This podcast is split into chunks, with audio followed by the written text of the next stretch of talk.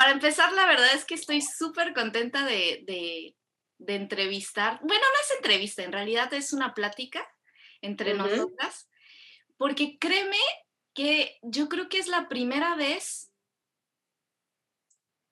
puedo estarme equivocando, pero e, es de las primeras veces en mi vida que tengo la oportunidad de estar y convivir con alguien que tiene los antecedentes tan parecidos como los míos. O sea, es decir, que las dos nacimos en Latinoamérica, que crecimos en una cultura, eh, pues sí, una cultura totalmente distinta a, la de nuestros padres, ¿no? Entonces, desde que te conocí, además de, tu personalidad, y no es porque estemos grabando, pero además de, tu personalidad, me, me enganchó este, esa parte de nuestros antecedentes culturales. Mm, a mí también. A mí también. bueno, tú conviviste más con coreanos estando en, en Argentina, ¿no? Sí, la verdad que sí. Bueno, es que la cultura coreana en Argentina es más cerrada que tal vez México, porque en esa época, si no me equivoco, éramos como 200.000 coreanos en Argentina. Mm y se conservaba bastante, ¿no? Toda esa cultura, el idioma. La verdad que los amigos que, que tengo en Argentina también hablan muy bien el coreano y ellos se sienten más coreanos que argentinos. Pero claro, cuando hablamos de choque cultural, ellos se sienten más argentinos que coreanos, o sea, lo que a uno le conviene. Yo en México, o sea, conviví siempre con latinos, siempre, siempre con mexicanos. Entonces, cuando me tocaba conocer a coreanos, me daba mucha vergüenza, me cohibía así muchísimo. ¿E, ¿En serio? Ajá, porque, porque no sabía cómo actuar. Tan solo. Claro, claro. Es como cuando si uno quiere conocer a una persona de una cultura totalmente diferente, con idioma diferente, ¿cómo será, no? Como los, no sé, imaginarme encontrar con un árabe. Ajá, ajá. Eh, ¿Sabes qué me acordé? Me, pasó que cuando llegué a Corea, este, tengo primos que son más chicos que yo. Mm, no sé, tendremos unos, eh, con Sanju tengo como, yo soy como dos años mayor que él, o un año. Son Jini, que es mi otro, o su hermano, creo que le gano como tres o cuatro años. O sea, no mucho, pero yo soy la nuna, ¿no? Y entonces tenía, este, o sea, bueno, en realidad nunca he convivido con ellos, pero llegué a su casa y yo saliendo del baño me lo encuentro, pero como tenía muchísimos años que no lo veía, yo, oh, añadeo, le hago así. y él así, y él se ataca de la risa, o se ríe y, y dice, ¿añohaseo? Porque en realidad tenía que decirle, ¡eh, añón! Claro. No. Ajá, ajá. Y así como... Y, y, ahí me di cuenta que, o sea, la, la diferencia cultural que hay, porque o sea, yo no debería de hablarle así porque él es menor que yo, ¿no? O sea, tendría que... Claro, exacto. como en México, como, hey, ¿qué onda? ¿Cómo estás? ¿No? Ajá. Pero a ver, ya me de super desvié. Para empezar, como que te presentaras, ¿no? O sea, de, de dónde eres, eh, primero tu nombre, de dónde eres, en dónde creciste, tus padres de dónde son, para dar un poco de contexto a esto. Ok. Bueno, eh, mi nombre es Cecilia, nací en Argentina. Eh, bueno, fui concebida en Corea, nací en Argentina. Eh, mis padres son... A los pocos meses naciste en Argentina. O sea, a los seis, siete meses nací en Argentina. Así que imagínense, porque la verdad que eso fue un choque muy grande para mi mamá también, porque sufrió bastante. Cuando llegaron a Argentina eh, éramos muy pobres. ¿Pero qué lo llevó a ir a Argentina? Lo que pasa que en esa época mi papá tenía un buen trabajo en el banco. ¿En Corea? en, Corea, en Corea. Pero lamentablemente llegó a perder el trabajo por unos temas personales, ¿no? Y nadie, bueno, en esa época ya era muy, muy difícil encontrar otro trabajo. Entonces, como que necesitaban buscar un lugar que se puedan establecer mejor económicamente y en esa época, en el año de los 80, hubo un boom de migración. Sí, pues mis papás también se mudaron en los 80. Exacto, fue, o sea, yo creo que fue el, el boom más grande en Corea, porque después de eso no hubo tanta migración. Y bueno, había tanta gente conocida también que se iban a Argentina y ellos dijeron, ya está, nos arriesgamos y nos vamos. Y eso que ellos ya, yo tengo cuatro hermanos y una hermana, o sea, ya en total eran ocho con, junto con mi abuela. Wow, o sea, la solución en ese momento más bien migrar a América, o sea, ni siquiera era migrar a Japón, sino es no. América. América. Y, y la verdad que, bueno, o sea, me cuentan que les fue muy difícil, aunque te diré, a pesar de las circunstancias, eh, como mis hermanos ya tenían como 17 años, ¿no? 18, ellos sentían que tenían que aprender el idioma antes. Entonces no sé cómo se animaron y empezaron a estudiar un montón acá en Corea, que eso les ayudó bastante en Argentina. O sea, aprendieron español antes de irse a Argentina. Exacto, y, en ese año yo no sé cómo lo hicieron porque no había gente que hablaba español, o sea, no existía libros, entonces, sinceramente, no, no existía internet, no era tan común como hoy en día, ¿no? Claro pero no sé cómo hicieron que ellos sí han aprendido algo y dice que eso les, ha ayudado bastante para convivir en Argentina. Y ellos fueron los que tomaron la delantera para salir económicamente, porque la verdad que solo mis padres no lo hubieran logrado, ¿no? O sea, tus hermanos estando en Argentina, ¿ellos hablan bien el español ahorita? Ah, perfecto, ellos hablan perfecto. Perfecto. ¿Y viven en Argentina? Ellos ya se, ya ellos volvieron a migrar a Estados Unidos. O sea, ya se mudaron todo, ¿no? Pero eh, vivieron un buen tiempo, ellos vivieron como 25 años en Argentina. ¿Como yo? O sea, 26, 20, bueno, o sea, no en Argentina, pero en... sí, sí, sí, sí, sí. Oye, y, y entonces a tus papás se les hizo muy difícil acostumbrarse.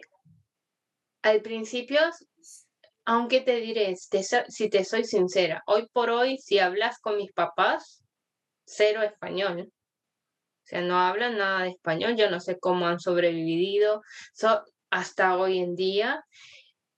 Pero cero, la, ¿eh? ¿Cero español? Bueno, no sé, o sea, lo más básico. Hola, tengo hambre en el baño. Esas cosas obviamente lo, lo saben hablar, pero eh, no pueden mantener una conversación normal con un argentino. Es más, mi mamá está tan acostumbrada al vos, vos tenés, ¿no? Toda la conjugación con vos, que cuando se va, cuando me fui a Perú a vivir y, y ella fue de viaje allá, no entendía porque le hablaban todo de tú. Ajá. Entonces para mí fue tan chistoso, Ajá. ¿no? y, y, bueno, ¿por, qué te cuento esto? Porque la comunidad coreana era tan cerrada que solamente convivían con coreanos, trabajaban con coreanos, entonces nunca sintieron la necesidad de aprender español. Hoy por hoy, que ya muchos coreanos se fueron de Argentina, sufren un montón, sí. Siempre está pensando, ¿por qué no aprendí más el español? Fíjate que mis papás tampoco hablan bien el español.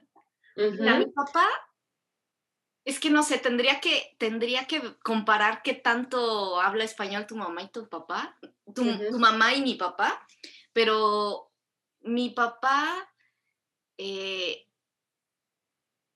yo creo que habla peor el español de lo que yo hablo el coreano.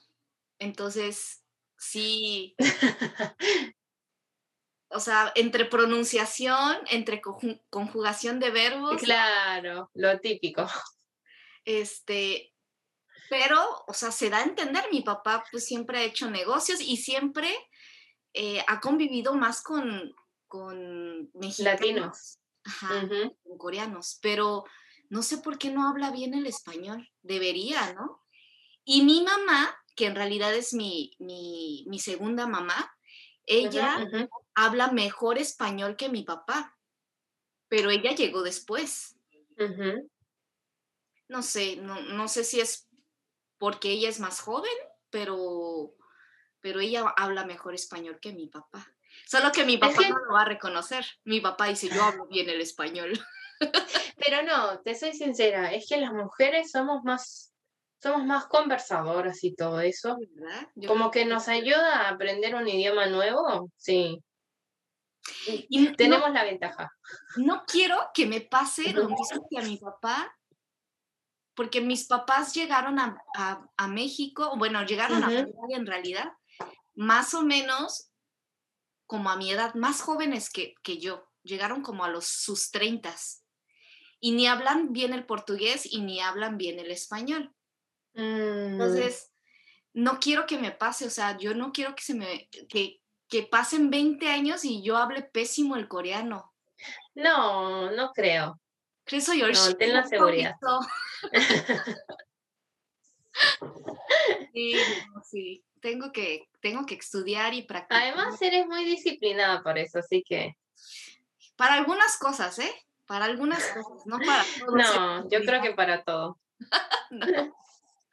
Oye, pero a ver, entonces tú naciste en Argentina. Mm.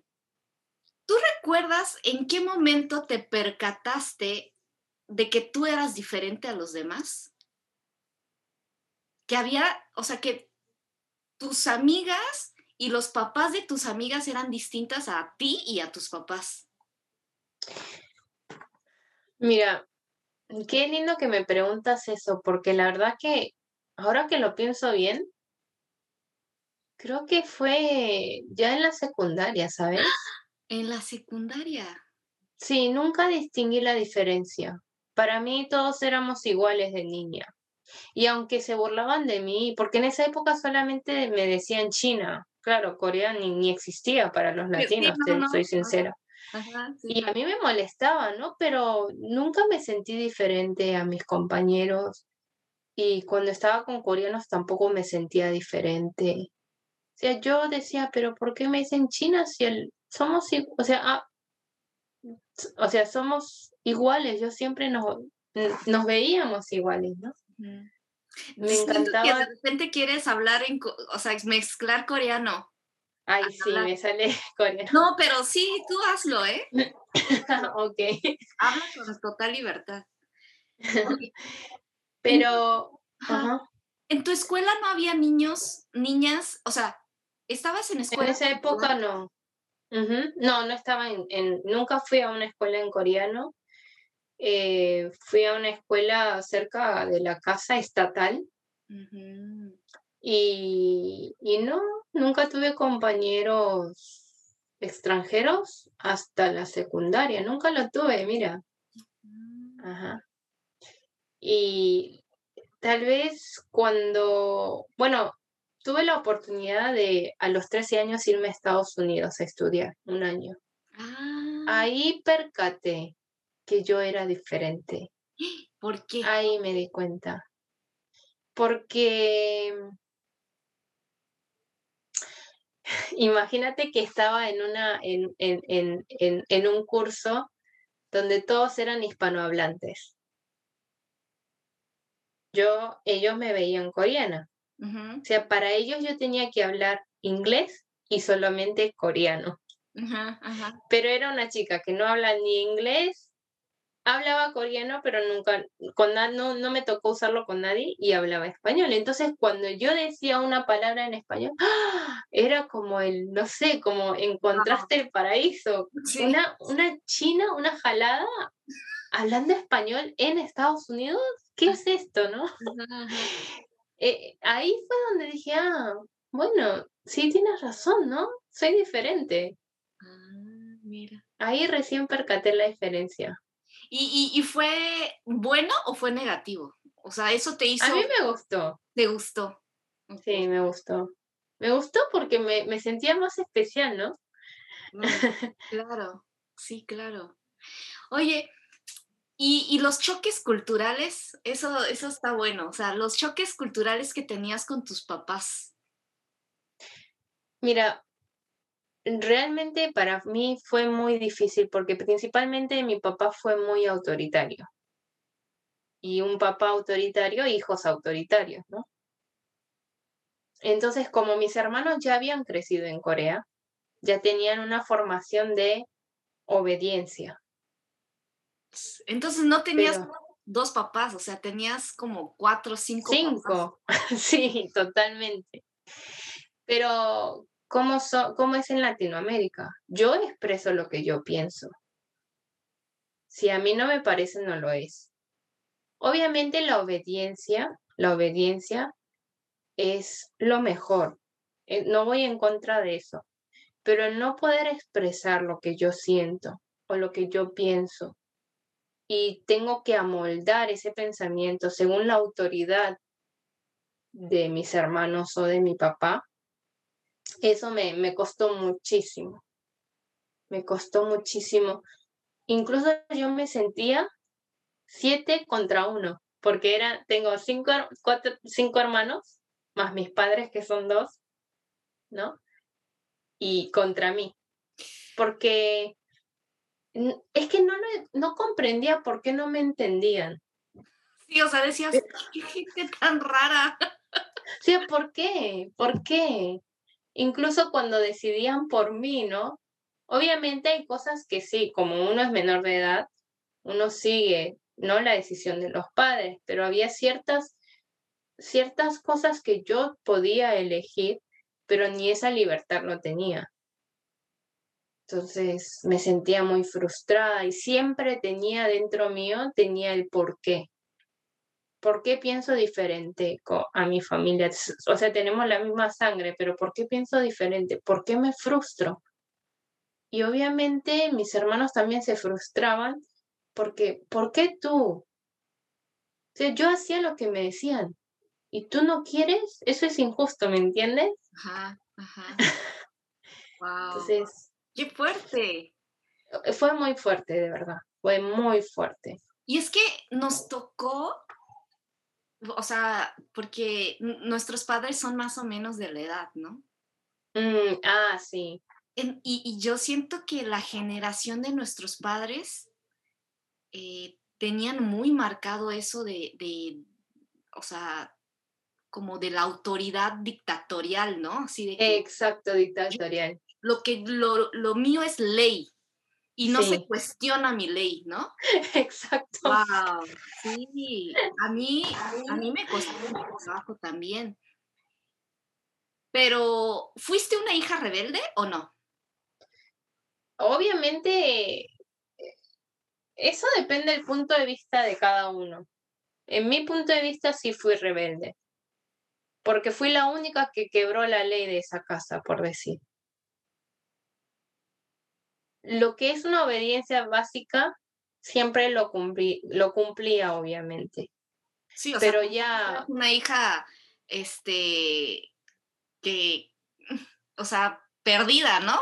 No eras una oveja negra, pero... No, pero... Sí dabas tu punto de vista, vaya. Exacto. Sí, Si para mí era no, era no. O sea, aunque tú sabes, ¿no, Débora? Y tú tú por conocer la cultura sé que no lo vas a ver, digamos, como un horror, pero tú sabes que en esas épocas cuando no nos portábamos bien nos daban fuerte, ¿no? Nos pegaban fuerte. Entonces, aunque me pegaran, si yo pensaba que es no, para mí era no, ¿no? ¿Cómo se dice? ¿Kojibisaso? Ajá, sí. Por eso mi papá siempre me decía, tú eres la única oveja negra de esta casa. Siempre, siempre. Pero aún así, yo sé que él... Espérame. O sea, amaba mi forma de ser. No, chico,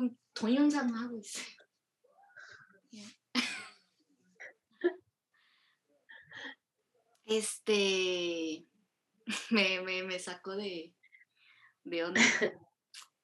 Entonces, estábamos en que, o sea, la autoridad, ¿no? Que lo que se decía se tenía que hacer y que tú, tú eras la única que, que te la llevabas así. que eh, expresaba lo que pensaba. Que expresabas lo que pensabas. Y mira, en esa época ya mis hermanos tenían más de 20 años y se sorprendían. Decían, esta, niña se, ¿cómo se atreve, no? Pero también, además del aspecto cultural, yo creo que también e, es un poco el aspecto generacional, porque yo veo a mi hermana, mi hermana y yo tenemos 12 años de diferencia. Y mi hermana como que tenía más libertad de expresión que yo, por ejemplo. Entonces, no sé si es también esta parte de por ser la más chica, uno se vuelve como, no, no, no, y, como te toca a tus padres más grandes. Claro, exacto. Están más bueno, sí tienes razón, también. ¿No? Están más cansados y entonces ya, ándale. Y entonces a los mayores nos puede dar coraje de que, oye, mi papá me daba con todo y a ti por no te Uy. Ay, Débora, esa queja siempre la escucho, ¿eh? Siento que estoy hablando con mi hermana. Sí, y, sí, o sea, la verdad es que, bueno, no me quejo, pero, pero sí pasaba, o sea, mi papá fue mucho más estricto conmigo que como lo fue con mi hermana, ¿no? Claro que mi hermana no está aquí para defenderse, pero... pero... no creas, o sea, aún así hemos sufrido bastante. es que la edad normal de los padres a nuestra edad, por ejemplo, mis amigas de mi edad, sus, los papás son más jóvenes que mis papás, son más modernos, entonces tienen otra mentalidad. Somos mismos coreanos, pero otra mentalidad. Igual tu hermana, ¿no? Seguramente las chicas de la edad de tu hermana tienen padres más jóvenes. son más modernos. Sí, sí, sí. Es diferente. Sí, a mí, a mi hermana ya le tocó un, papá ya muy grande. Exacto. Mi papá ya casi tiene 80. Wow. Y mi hermana tiene 20 córrele, ¿no? 20 córrele para no quemarla. Oye, qué chistoso. Y mira, por ejemplo, a mí, eh, de los choques culturales que llegué a tener, es, por ejemplo, cuando mi papá me regañaba. Cuando tu padre te rega, bueno, en el aspecto coreano, cuando un adulto te está regañando, no puedes mirarlo a los ojos. Ah, claro.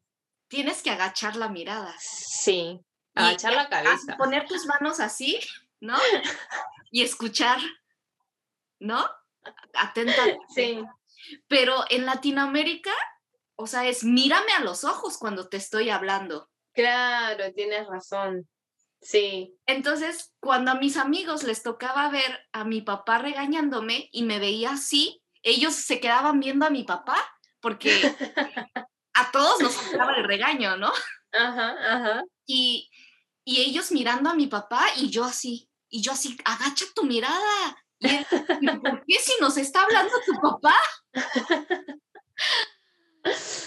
Esos son uno de los choques culturales que llegué a tener. Tienes razón, sí. Este, no sé, por ejemplo, no sé si en Argentina se acostumbre mucho a, bailar, pero también tuve choques con ese tema. Eh, por ejemplo, yo como a los 13, 14 años em, empezaba a ir a convivios y quería empezar a bailar y mi papá, no, o sea, no te pueden tocar. Y luego era tocarte las manos y tocarte la cintura. Y era, Ay, no. Y mi papá así como, mi hija, que es soltera, que es una niña, no la va a tocar ningún, ningún hombre, ¿no? Claro, exacto. es como jamás imposible. Pero bueno, no sé si tú sufriste en ese sentido. Es que mis papás nunca se enteraron que bailaba. Eso está peor. bueno, ¿Te recuerdas que te comenté que eh, estaba en la cultura coreana, ¿no? Estaba muy encerrada en la cultura coreana hasta los 20 años, así que eh, en realidad ese tipo de choques no sentí porque yo tampoco nunca fui a bailar, ¿no? Ajá. No había tantos así que y así. Exacto. Exacto. Pues, en, en, ese sentido no sentí choque cultural, pero sí me di cuenta que, ves, ahí, ahí sale, ¿no? Que cuando me enteré que mis amigas sí también bailan y que se agarran de la mano, dije, ¿cómo? O sea, ¿te das cuenta cómo me afectó a mí también la cultura coreana? Me fue como moldeando mi forma de ser. Así que en ese sentido yo comprendo más a tu papá, pero ahora completamente diferente. Sí, sí, sí. Oye, ¿el maquillaje? No, el maquillaje siempre, o sea, eso te diré que siempre quisieron que yo me maquille desde joven, pero nunca me llamó la atención. Y bueno, cuando ya tenía como 23 años recién empecé a maquillarme. Mm, yo también, fíjate, ¿por qué será? Qué raro, ¿no?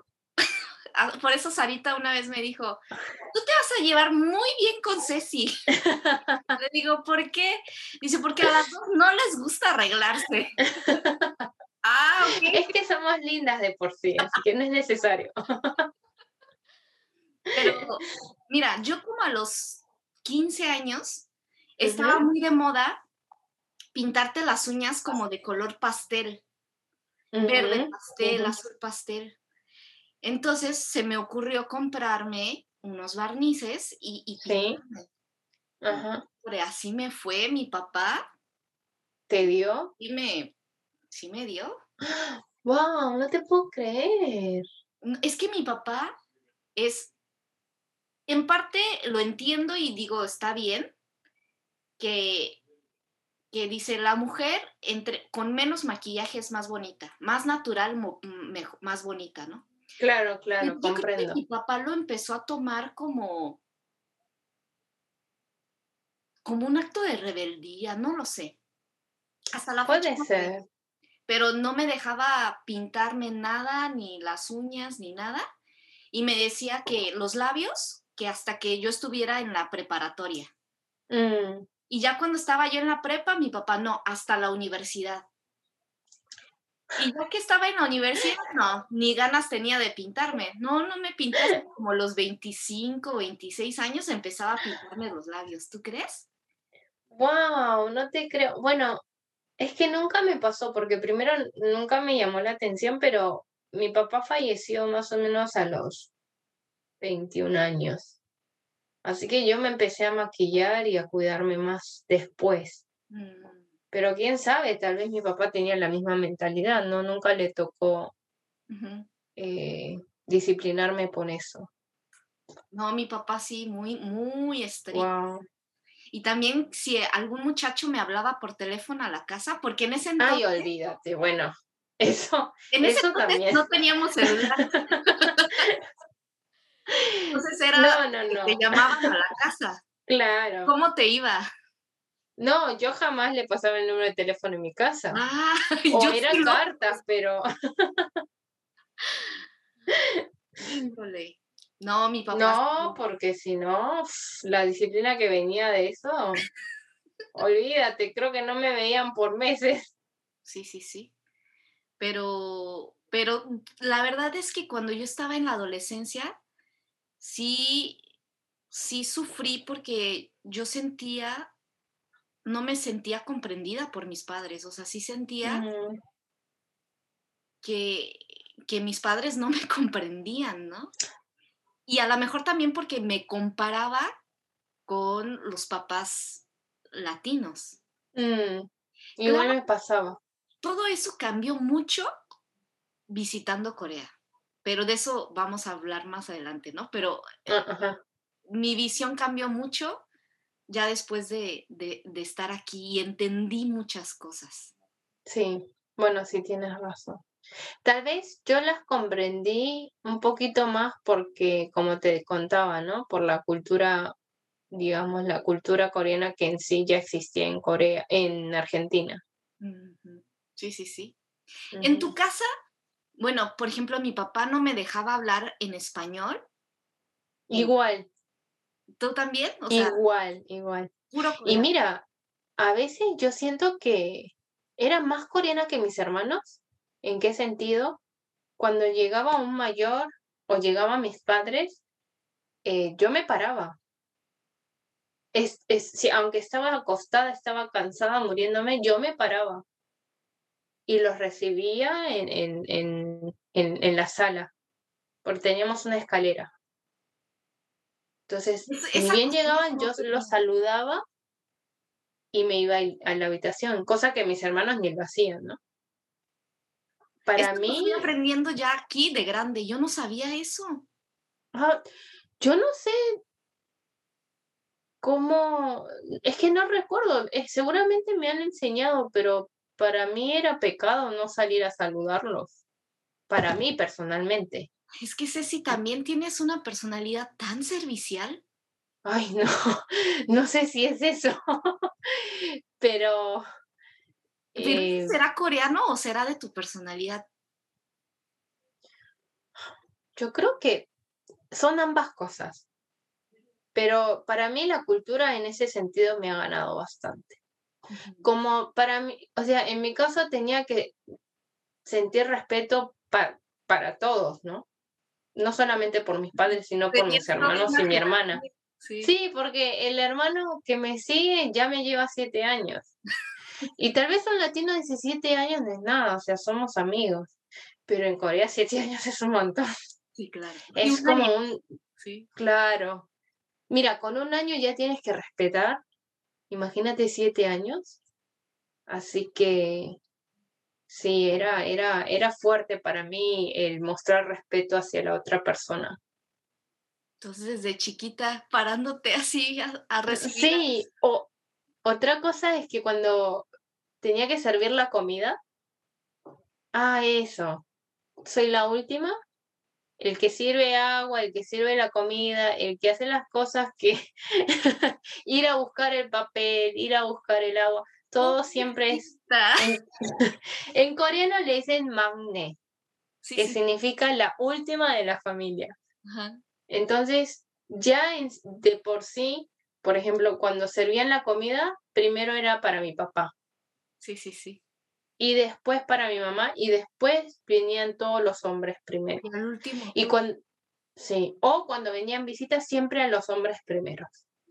Era tan fuerte Debbie eso para mí que cuando comencé, cuando me mudé a Perú y no tenía amigos coreanos, nada, me decían primero las damas. Wow, y dije, ¿qué? No, no, no, esto es un pecado. No, pero es que ya ahí empecé a aprender más.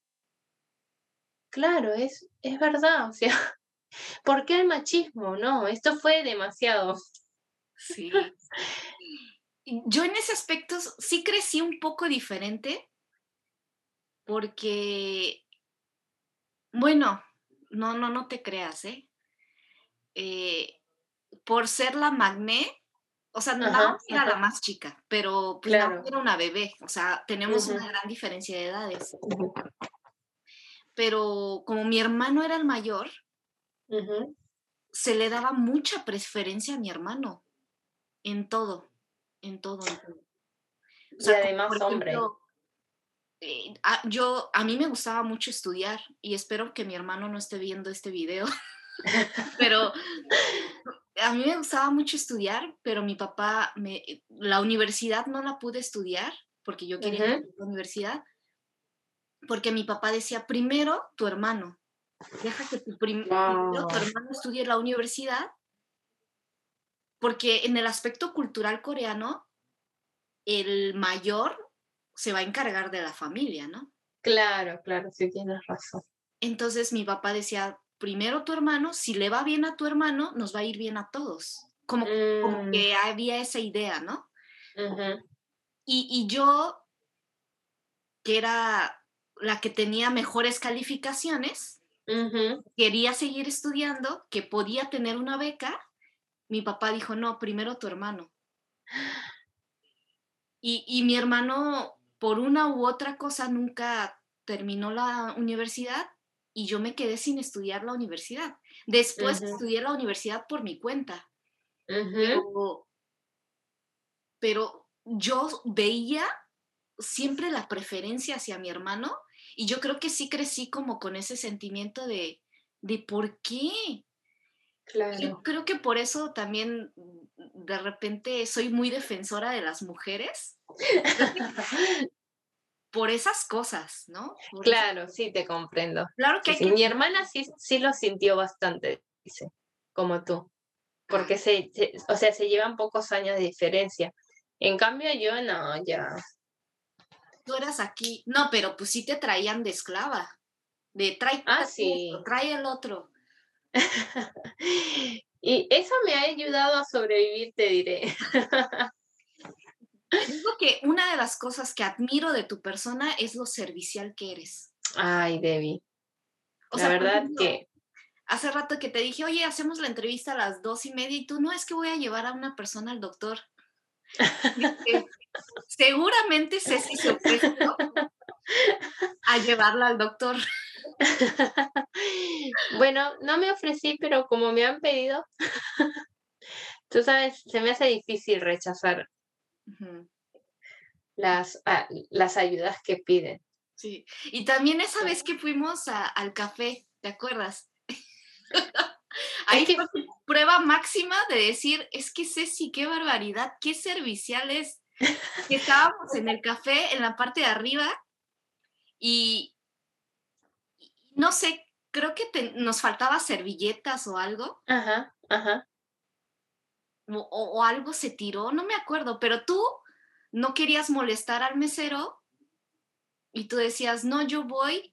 No me acuerdo cómo estuvo, pero querías ayudar al mesero, ¿no? No, no, no, no, no soy tan buena, ¿eh? No, soy tan buena. Creo que, creo que, no, no, no, estás exagerando. No me hagas una imagen muy buena porque después te vas a decepcionar vas a decir, dar para acá. Ay, levántate. No, chao. Sí, sí, sí, sí. Pero eso es una cualidad que, que sí creo que tengo que cultivar. O sea. Pero es que lo tienes. Lo tienes y se nota. ¿Así? ¿Ah, no sé, ¿en dónde quieres decir que quieres cultivar más? Es un, es un, es un, es una, es un acto servicial tal vez de, de, de, ¿cómo le dicen? Como diferente tipo, pero tú lo tienes. Sí. Bueno, no sé, tendría que, o sea, como que en mi persona yo digo, ay, no tengo que mejorar en, en esos aspectos. A veces siento que soy muy egoísta, pero... Bueno, todavía no, no he conocido esa parte, pero... Ay, Por eso te digo, tú también, ¿no? Oye, pero a ver, ahora sí, vives toda tu vida en Argentina, creciste en un ambiente de, muy empapada de la cultura coreana, pero al mismo tiempo eh, con muchas cosas muy argentinas, ¿no? ¿Qué cosas consideras que, que, eres muy coreana y en qué cosas consideras que eres muy argentina? Como te contaba, ¿no? El tema de la autoridad, el tema de la obediencia, el tema, tal vez servicial también sale más en la parte de la cultura coreana, porque siempre tienes que atender tú, ¿no? Eh, me siento coreana.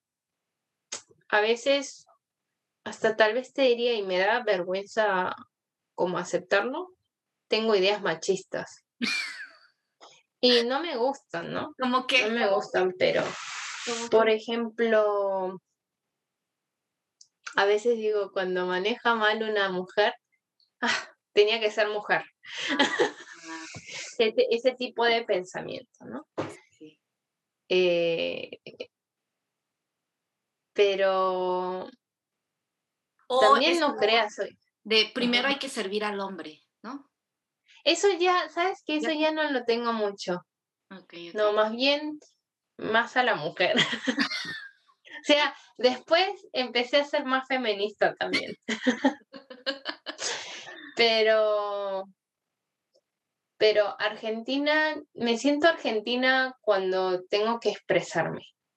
No me gusta dar vueltas, me gusta ser más directa. Eh, ¿Sabes? Una de las cosas que aprecio haber crecido en Latinoamérica es que mm, tal vez una persona enferma a mí no me da mucha pena. Para mí es igual que nosotros. O sea, no hay diferencia. No, desde niño nos, nos, hacen ver que somos iguales, ¿no? En cambio, a veces yo siento que la cultura asiática, te voy a decir, no solamente coreana, distingue mucho esa diferencia. Mm. Por ejemplo, en los libros, si son libros de niños, yo siento que acá eh, no usan como modelo a chicos con deficiencia cerebral, dicen, a los Down, o no sé, niños que están enfermos, o tal vez diferente color de piel. O sea, no sé si te habrás dado cuenta. Como que aquí la gente es, no sé si llamarlo más ignorante sobre esos temas. Sí, yo siento que tiene mucho prejuicio hacia esos temas. Cuando en la cultura occidental no es muy importante eso. Todos somos iguales, eh, crecemos juntos, ¿no? Y uno de niño después va captando la diferencia, ¿no? Pero hoy por hoy, no sé, a mí, o sea, yo me, me fijo en mis sobrinos, se llevan bien con todo tipo de niños, ¿eh? Y se pueden pelear un minuto, y, pero ya son amigos, y eso me encanta. Mm. Entonces, eh, ese tipo de, de, de, educación que nos dan justamente allá, no hay punto de comparación. Incluso hasta cuando vemos una persona enferma, ya es diferente nuestra manera de pensar. Ahora que vivo en Corea siento más la diferencia. No los juzgo porque yo sé que también es un país que ha sufrido bastante. Pero sí, en ese, en ese sentido me da mucha, mucha pena porque incluso hasta los niños les inculcan tanto la importancia de la educación, de sacarse buenas notas, que siempre están comparando con otros. y la verdad eso me da mucha pena. Mm, vi, un video que hasta me sacó lágrimas eh, de una mamá que incitó a su hija de 12 años a que se operara el rostro. Bueno, en este caso era hacerse sangapul. No, ajá, los párpados. Ajá porque su hija no iba a tener éxito si, si, o sea, porque al no tener Sangapul es fea, ¿no? Y entonces mm. tenía que estar más, para poder tener éxito en la vida. Mm. Y me dio mucho sentimiento porque dije, no puede ser, o sea, no puedes inculcarle a un hijo que, que no, no eres suficiente tal y como eres que tienes que ser diferente para ser alguien en la vida, ¿no? Mm. Y ahí es cuando comprendí la, la gran presión que sienten los jóvenes aquí por llegar a los estándares, no solo de belleza, sino de intelecto, de, de, o sea, a los estándares esperados en la sociedad para considerarte alguien. Sí. Y dije, qué estrés. Sí. Sabes que justamente contándome eso, bueno, tú que me cuentas eso, me he visto varios documentales últimamente y me he dado cuenta que la depresión para las mujeres acá en Corea es más eh, con las obesas. O sea, ellas dicen que cuando eran flacas tenían trabajo, eran felices y de un momento a otro empezaron a engordar. Y ellas mismas dijeron, no, es que yo soy una perdedora. nadie me va a aceptar, dejaron el trabajo. O sea, se aislaron totalmente y viven encerradas en su casa como años. Solo porque han, han engordado. Y la verdad que sí, como que a uno le duele, ¿no? Porque yo me pongo a pensar, todo, eh, todos esos documentales son mujeres. Todavía no he visto un hombre. Entonces digo, ¿cómo es la sociedad? Dura. Sí. Oye, y entonces, bueno, por ese lado eres coreana, por ese lado eres argentina, pero nunca habías vivido en Corea. Nunca. ¿Y cuánto llevas viviendo en Corea? Ah, ya estoy yendo por los siete meses. Siete meses. Mm. ¿Y, ¿Y cómo ha sido tu experiencia estando en Corea? O sea, sí, ¿qué, qué, qué choques culturales has vivido? ¿Qué aprendizajes has tenido? ¿Qué decepciones has tenido? bueno, todavía soy un bebé acá en Corea, así que no te puedo decir tantas cosas porque no tengo tanta experiencia y a raíz del COVID tampoco tuve la, la oportunidad, ¿no? De, de, de conocer tanta gente. Pero el primer choque cultural que tuve que me costó y me dolió mucho fue cuando me entrevistaron por un trabajo fue duro porque la verdad yo me considero joven todavía. Recién estoy a los 30 años. Y dime, Debbie, o sea, soy joven. Sí, claro. Y cuando me entrevistaron, bueno, un señor, el dueño de la compañía, cuando me entrevistó, lo primero que me dijo era que era vieja. Y en coreano lo dijo. Me dijo, oh, Otaiga Banungo yo 지금 여기서 일하는 사람들, 어, 저기, 다 어려요. O sea, me dijo, todas las chicas que están trabajando acá en mi oficina, que tienen 3, 4 años, son menor que tú, me, dije, me dijo. Entonces, obviamente, ¿qué hace una coreana en esas circunstancias? Sí, tiene razón, señor no se preocupe, ¿no? No, yo, yo le dije, perdón, perdón, pero ¿usted qué edad considera joven? Le pregunté. ¿Le preguntaste? Sí, yo le pregunté. Te salió lo argentina. sí, porque, o sea, eso claro, obviamente que se pasó de la raya. Entonces él se quedó como, ¿cómo? O sea, ¿a mí? ¿Me está contestando? Y le dije, yo me considero joven. Tómala. Yo me considero joven, yo no soy vieja. No sé cuántos años tendrán las chicas de acá, pero yo le dije, yo soy una persona abierta de mente y si tengo que aprender cosas por ellas, a mí no me interesa. Yo, a mí mi orgullo no me, no me molesta. Y me dice, sí, pero es que como eres mayor vas a querer que todas las chicas te atiendan ahí fue otro choque. Entonces le digo, no, yo no sé cómo será la gente que ha venido a trabajar acá, pero yo no soy así. Y como yo sé que soy principiante y todavía me falta mejorar mi coreano, yo estoy dispuesta a hacer el trabajo que me pertenece a mí, porque tampoco quería dar la, la digamos, la imagen de, ay, sí, le voy a hacer todo, todo, o sea, no. Entonces... Eh, ¿Pero cómo te fue? ¿Obtuviste el trabajo? no, sí, el señor me pidió que vaya a trabajar desde el día siguiente, pero sinceramente debí... No...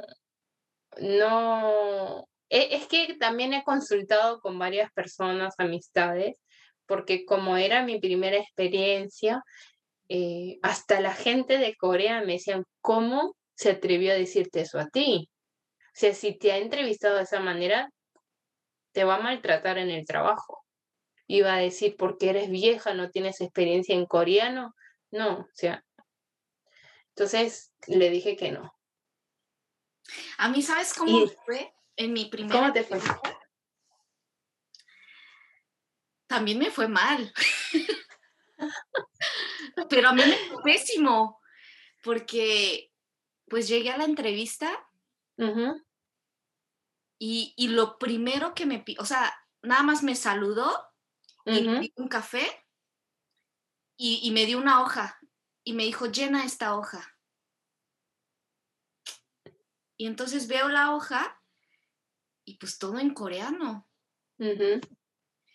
Y pues nada más pude escribir mi nombre, mi número de teléfono y, mi hermano fue también. Entonces le dije, ¿qué dice aquí? Y le decía, ¿qué dice aquí? Y él tampoco sabía. Pues es que nunca habíamos hecho trámites. ¿Y estás de acuerdo? Ah, claro. Que cuando vas y haces un trámite, aunque hables español, si no entiendes de la temática, te va a costar trabajo. Obviamente. Llenar papeles, ¿no? Ajá pues me quedé así, sin poder llenarlo. Y, se lo regresé y le dije, no puedo, o sea, no, no sé llenarlo. Y me dijo, que Oreo, ¿cómo dice? Oreo conde, así como, si no puedes ni llenar un documento, o sea, ¿cómo vas a poder trabajar aquí? Y yo así. Y yo, con, toda la, eh, el, yo, 열심히 일할게요. Wow. ¿En serio? y me dijo, todos dicen lo mismo. y yo estaba así como, ¿me vas a dar trabajo o no? o sea, o sea, esa parte de...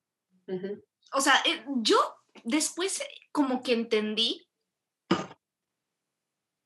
Ese es, ese es mi pensar, la verdad es que no lo sé siento que todos al principio te tratan mal para ver qué tanto aguante tienes o de qué estás hecha.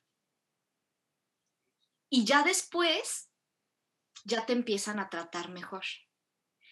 Porque al principio mi jefe era poco amable conmigo y me hablaba, bla, bla, bla, y yo le entendía el 20%. Y además mi jefe hablaba con términos, este, o sea, como muy técnicos. Entonces yo no le entendía. Y, con la pena yo le decía, y mm. Y a veces se desesperaba conmigo. Pero, wow, Debbie, pero sí que eres luchadora, ¿eh? Es que, ¿sabes qué, sí No tenía opción. Mm. Cuando uno no tiene opción, bueno, sí tienes razón. Uno dice, pues lo que sea. Exacto. Por eso aguantaba. Ahora digo, ¿cómo aguantaba? A las 3 de la mañana irme en bicicleta o a veces caminando hasta la oficina de madrugada, recoger el coco y yo empecé a trabajar en invierno. Y así, yo no, yo no, yo no sabía que había guantes especiales para invierno. O sea, yo me ponía los guantes esos blancos de trabajo y me pegaba el aire en las manos. No, o sea, sentía el dolor en las manos. Exacto. O sea, ¿cómo? No, los primeros días lloré. Yo creo que los primeros dos meses sufrí, pero, pero yo creo que también ahí mi orgullo es más grande que o sea, tengo que salir adelante, tengo que salir adelante y, aprendí a disfrutar mi trabajo. Y mi jefe después, no es por nada, pero me llegó a querer mucho. Me quería mucho y, me empecé a llevar. También la, administradora de, ahí, de al principio, bien dura mm. conmigo. Y a veces me regañaba por teléfono y te habla, bla, bla, bla, y tú así, ¿no? Pero me pulió ese trabajo, no sabes. Por eso te le tengo mucho, mucho cariño a ese trabajo y a, y a mi jefe y a la administradora y a mis compañeras y todo. Pero al principio no son muy amables contigo. Bueno, sí, tienes razón. Y eso, es verdad. Él, cuando, cuando renuncié y me invitó a una comida y todo, ¿sabes qué dijo? dijo, tienes que estar agradecida con este trabajo porque bajaste de peso gracias a O sea, tenía que sentirme agradecida. Además de que trabajaste para la compañía. Pero fíjate lo importante que es para esta cultura que estés delgado. Mm. Acentúan mucho ese, e, esa parte. Sí. Eso, ¿no? Bueno, mira, eh, en realidad, si hoy por hoy voy a Latinoamérica, no me, no me consideran gorda, ¿no? Ni gordita. Pero acá yo ya me siento gordita y gorda. Sí, sí afecta, sí afecta el estar aquí, pero sí. hace 12 años que por primera vez vine a Corea, yo no veía a nadie pasadito de peso, todos flaquísimos. Y ahora, esta vez que vine, sí he visto gente obesa, gente... Te doy la razón, ¿eh? Y yo también. No, se veía. Ya me doy cuenta que es que también debí, yo siento que la gente ha viajado más, ¿no? Tuvieron más oportunidad de conocer otras culturas. Entonces me doy cuenta que también son más conscientes de que son muy estrictos para uno mismo. Bueno, fueron. Porque hoy por hoy también salgo a la calle y... Mm, hay de todo. Hay buena, sí. Sí, sí. Y eso me encanta, me encanta. Oye, ¿hay algo que, que hagas en Corea y que no harías en Latinoamérica? Algo que haga en Corea y que no haga en Latinoamérica. Porque yo tengo dos o tres cositas. Espero que, la, que los latinos no se, no se ofendan. Pero, por ejemplo, eh, dejar mis cosas en el café, irme al baño sin preocuparme, mandar, no sé, hacer envíos por, por, por correo postal y no me preocupo de que se desaparezcan las cosas. Tienes razón. Eh, ¿Qué más? A ver, ¿qué más? ¿Qué puede haber? Mira, yo te voy a decir una. A ver, cuéntame. Que hago en Corea y que no haría en México. Me encanta el ajo.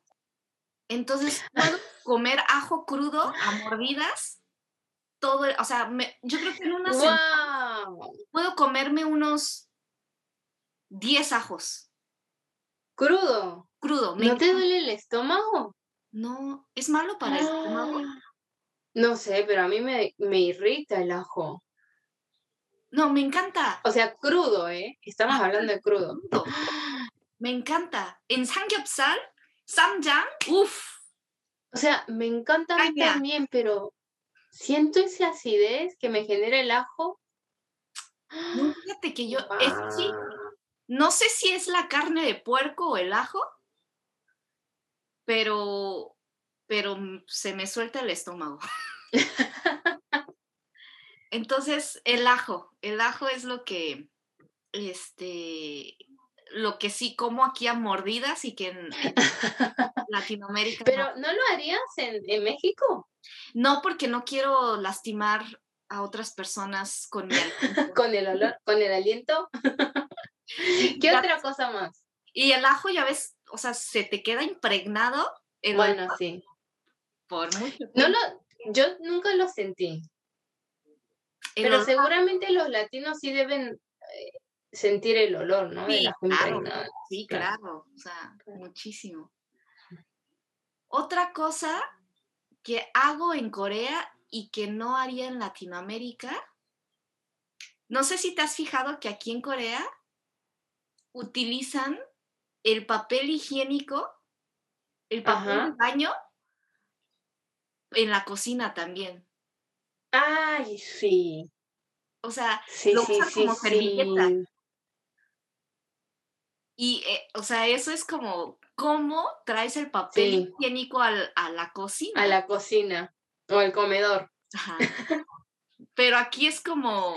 Es muy común. Muy común. Es más, es más, es más difícil encontrar a la gente que usan el, el, ¿cómo le dicen?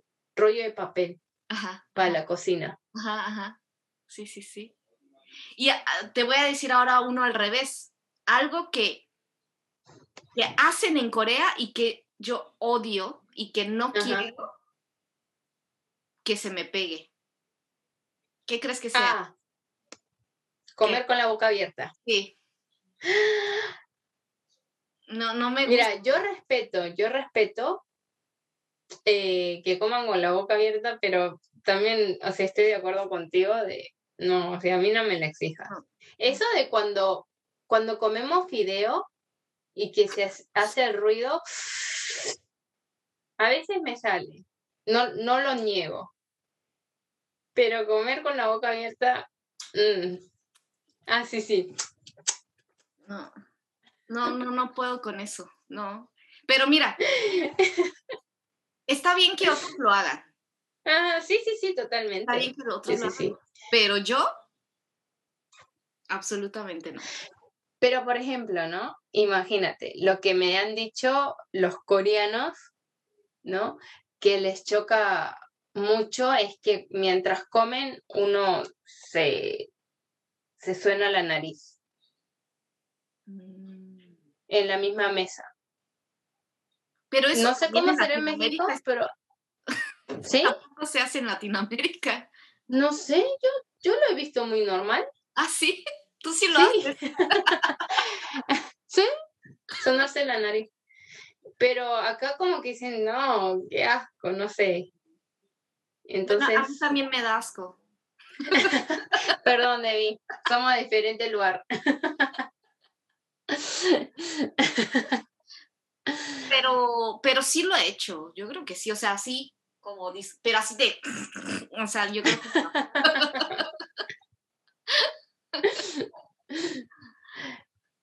Ay, pues en realidad hay, como muchas cosas. Nada más porque te tienes que ir. Ah, yo aquí le seguiría. No, que, que haya una segunda parte. Obvio. Obvio. Sí, sí, sí. No, me encanta, me encanta. Tengo preguntas así escritas. Y pero a lo mejor con el mismo video va a haber personas que quieran poner sus preguntas, ¿no? Claro. Puede ayudar a que podamos contestarlas. Pero pensé que no tengo batería en la computadora. Pero bueno, más allá de todo, yo, yo, te, yo te he contado, digamos, la parte del choque cultural con Corea y las cosas que no me gustan, pero solamente quiero aclarar que aún con todo me encanta la cultura coreana, la amo, eh, hay muchas cosas que admiro.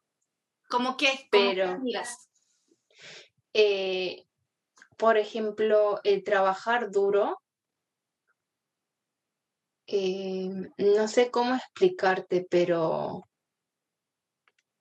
a ver, para darte un ejemplo. Mira, hasta los niños, tú sabes que yo enseño español, ¿no? Y tengo alumnas que tienen recién 8 o 10 años. Y están aprendiendo español, por ejemplo, una ya hace recién dos meses. Y, y es tan disciplinada, tan disciplinada, que ahora habla mejor que mi mamá, por ejemplo. Sí. O sea, cuando tienen que hacer algo, son se comprometen mucho y tratan de hacerlo bien, ¿no? Con una calidad tal vez no perfecta, porque si hablamos de perfección no la vamos a encontrar, pero son muy trabajadores, muy estudiosos, muy disciplinados. Y esa parte lo admiro porque sinceramente, no, yo, yo todavía no puedo. Con, o sea, el ritmo de como latina, como mi vida, porque Debbie, yo sé que tú también eres muy disciplinada, muy trabajadora, muy luchadora. A mí me falta. Ese lado coreano. Sí, ¿Eh? sí, creo que tengo ese lado coreano. Eh, sí. Y no lo dudo. si no estoy haciendo nada, estoy desempleada. Ahora. Y porque tú lo escogiste. Tienes razón. Pero aún estando desempleada, yo creo que está más ocupada que yo. bueno, no sé si que tú, pero estoy muy ocupada. Sí me mantengo muy ocupada.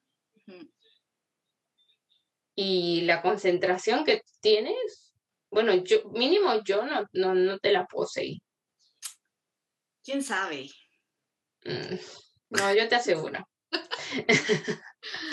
Pero sí, sí, sí, a, lo largo de la vida sí he sacado de quicio a una que otra persona mm. por, por, por, mi manera de, de, trabajar, yo creo. Soy muy...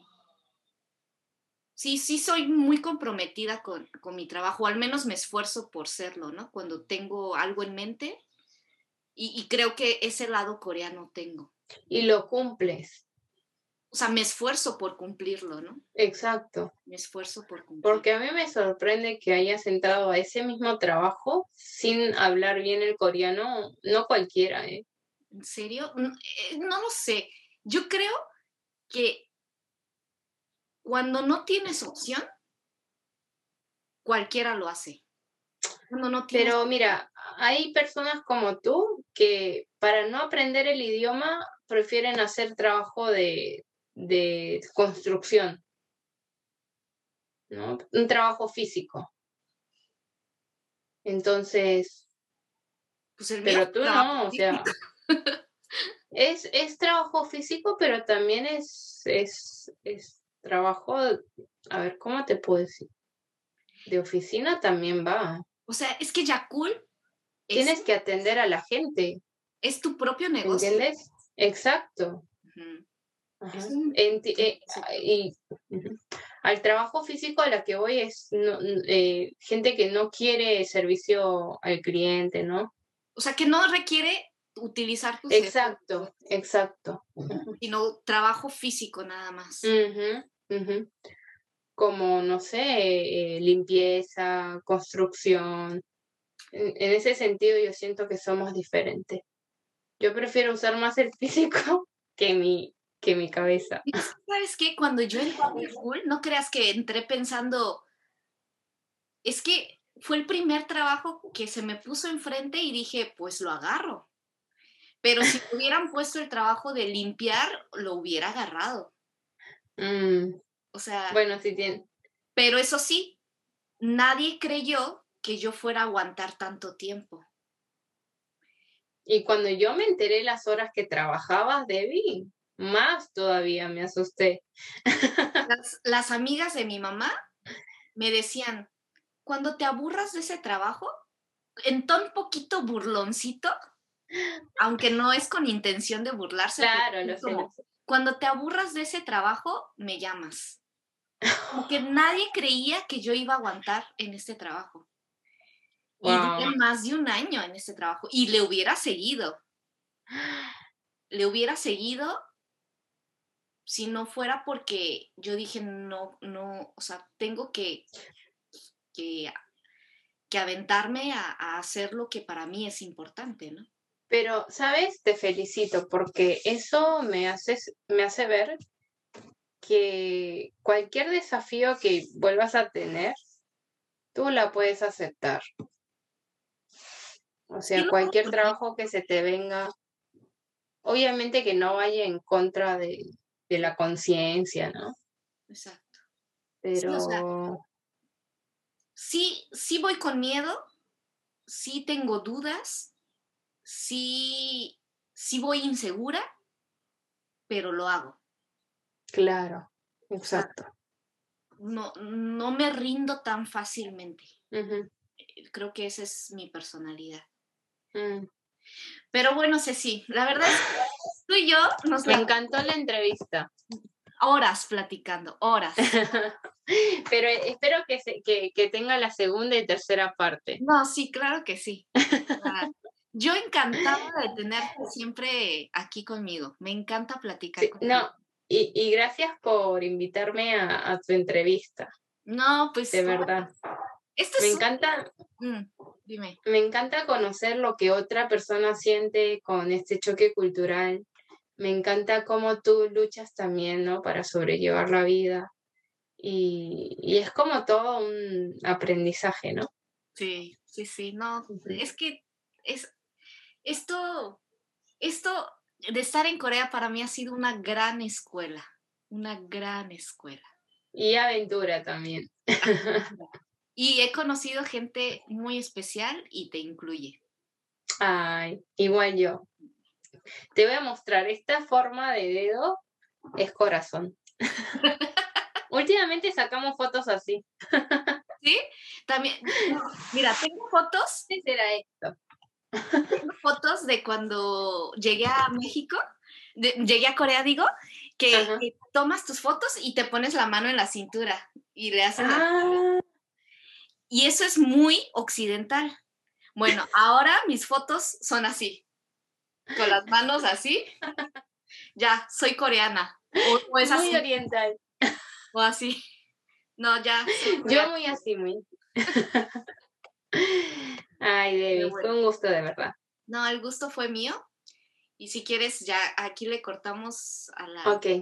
Pero muchas gracias. Muchas, muchas. A ti. Aquí nos podríamos pasar horas platicando. Oye, yo no sabía que esto. ¿Sí sabes es Titi. ¿Qué Llorar. Yo no sabía. Lo acabo de aprender. ¿Te das cuenta de las cosas que aprendemos? Ay, Debbie, bueno, te dejo porque si no eternamente no te dejo. Sí, no, igual yo. Que tenés rico. Ok, gracias. mando un abrazote. Igual. Bye. ¿Me voy primero? Sí, sí, sí, cuelga. Ok.